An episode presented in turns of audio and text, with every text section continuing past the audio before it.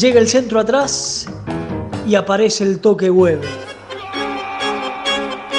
Un preciso y sensible pase al recuerdo.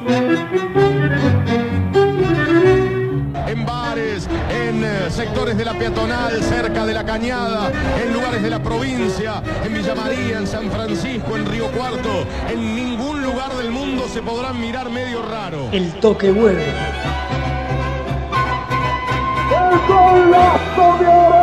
Tomó la pelota sereno en su acción, De monadas, bromas y goles. gambeteando a todos enfrente al arquero y con fuerte tiro quebró el marcador.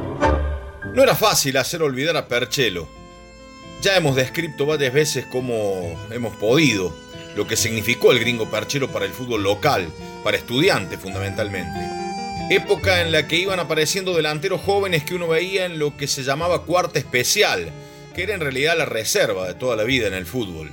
Eran tiempos en los cuales uno miraba los partidos de la liga como única referencia en cancha para ver fútbol. No había televisión o muy poquita respecto a AFA, y entonces uno conocía a quienes jugaban en Banda Norte, en Atenas, en Municipal, en Alberdi, en Tiro Federal, en Correos, en Estudiantes, en los equipos de la ciudad, digamos, hasta que se agregaron los de la región en 1965. Mientras eh, ya transcurría el tiempo de la Liga Regional, el 30 de abril de 1967, en el marco del torneo de la Primera B de la Liga, Correos, el aurinegro postal, visitó a Juventud Unida de Baigorria, perdiendo 3 a 2. Esa tarde debutó en el fútbol de la Liga Aldo Domingo Arana. Aldo Domingo Arana. Un apellido bien ligado a Correos, digamos. Debutaba un delantero excepcional, alguien que haría historia en el fútbol regional. Yo soy un, no soy una persona técnica para jugar fútbol, lo único que tengo es que voy para adelante. Yo...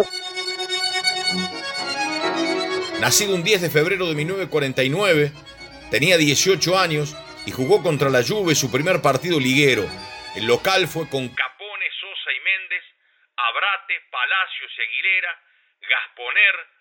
Capone, Teixas, Tejiani y Montiel.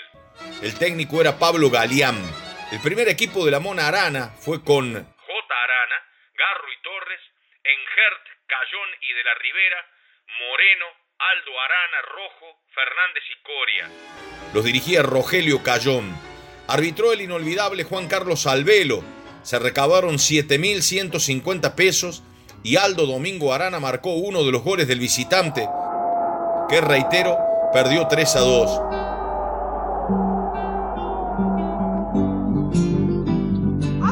Sus virtudes futbolísticas lo llevaron a Independiente de Avellaneda, en donde jugó en cuarta división en 1968. Al año siguiente llegó a Estudiantes. Allí jugaba Perchelo. Y le tocó aparecer en primera con 20 años, nada menos que reemplazando al gringo que salió lesionado en un durísimo clásico contra Atenas el 18 de mayo de 1969. Curiosamente también dirigió al Velo, cuestionado ese día por la Falange Celeste. Ganó Atenas 3 a 1 en el Estadio Ciudad de Río Cuarto. Todavía no se llamaba así. Estudiantes terminó el cotejo con ocho hombres por las expulsiones de Laciar, el Litín Rodríguez y Héctor Pitarch. Atenas con 10 por la de Víctor Pérez. Los goles los marcaron Massimeli 2 y Fiandino de penal para el Albo, descontando Luis el Corcho Argüello para Estudiantes. El celeste fue Pasquevicius, Villagra, González, Rodríguez y Miguel Argüello, Pitarchi Gómez, Saliva, Perchelo, después Arana, Laciar y Luis Argüello. El técnico era Sergio Gergo. Atenas ganó con Olivero, Domínguez, luego Oscar Sosa, Liborio Sosa, Torres y Oviedo, Fiandino y Víctor Pérez, Díaz, Massimeli, Manabela y Sánchez. Dirigidos por Santos Pérez, se recaudaron 600 mil pesos. Vas a ver qué lindo cuando allá en la cancha mis goles aplaudan, seré un triunfador. Entre aquel debut en Correos en la B y su aparición en Estudiantes, Arana comenzó a ser hombre gol en el fútbol local. En agosto de ese 1969, el León batió a Belgrano de Cabrera 6 a 0 y la Mona marcó sus primeros goles en el Celeste.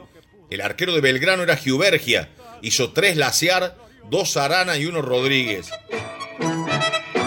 En Estudiantes Arana jugó hasta el 75, con un paso en General Paz Junior de Córdoba en el 71. Su último partido con el Club de la Avenida España fue el 19 de octubre de 1975, en cancha celeste contra Arsenal, en donde la Granada hizo de local. Ganó Estudiantes 3 a 0, con goles de El Zurdo Arias, El Tero Juliano y él. Y vale la pena recordar formaciones. Arsenal con Hugo García, Rodríguez Iturrieta, Etienne y Vilches, Bataglino, Omar Carranza y Sosa, Díaz, Anguilante y Agüero. El técnico el Pachacho Mariscotti.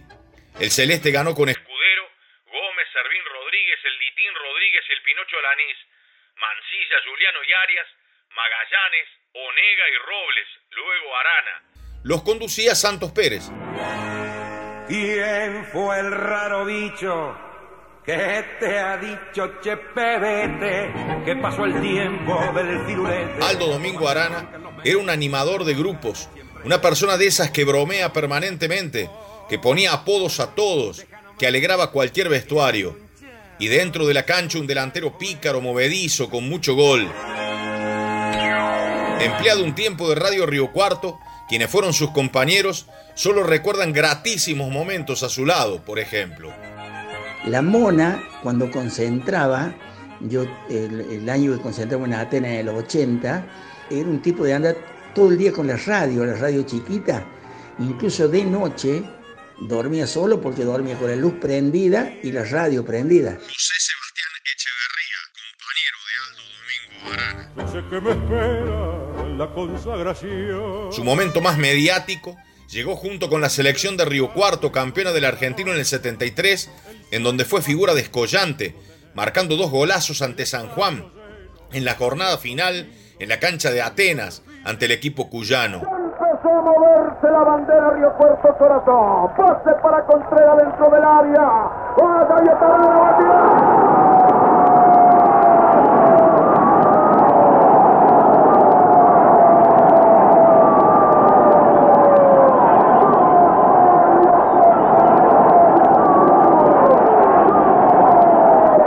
Olímpico Arana. El público empezó y el gol de Río Cuarto.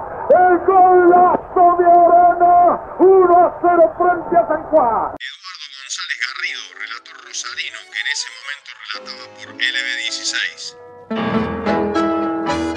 Nilo Neder, corresponsal del gráfico en Córdoba, cubrió aquella noche del 22 de diciembre inolvidable para Río Cuarto y comparó a la Mona con el ratón Ayala, delantero de San Lorenzo y la selección argentina de ese tiempo. Perfecto campeón argentino inferior del sur. Llegó Río Cuarto. Llegó Río Cuarto la historia del fútbol nacional. Ha despertado el letargo.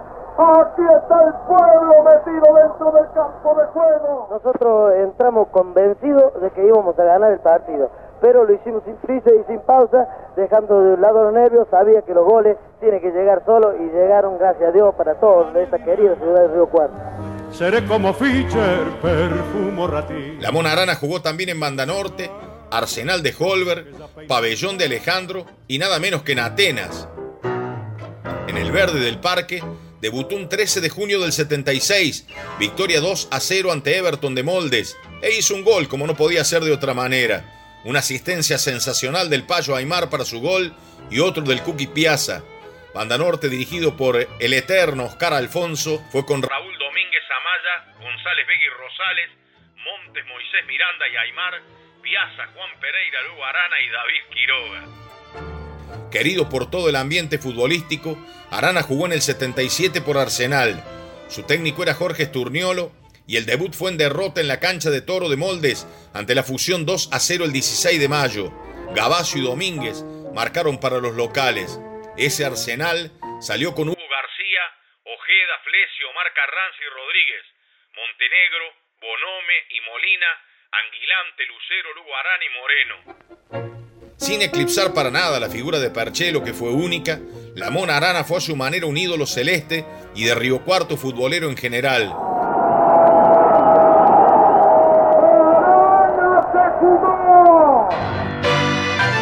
Un personaje entrañable además, y jugó en Atenas. fue en 1980 la vuelta de pabellón de Alejandro.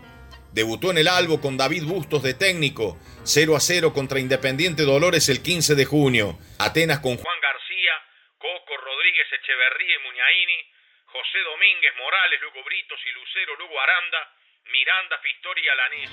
A Dolores lo dirigía el Tito Cuellar y jugaba el Pampa Rosané. Lo curioso es que la Mona debutó en Atenas, que hizo de local en cancha de estudiantes. Faltando un minuto, están 0 a 0. Sonrisas por aquí, goles por allá. Eso fue en el fútbol La Mona Arana. Aldo Domingo Arana charlaba con el morcador y de repente estaba gritando el gol. Pura explosión y viveza. Arana, desde correos hasta las redes de todas las canchas. Y con fuerte tiro quebró el marcador.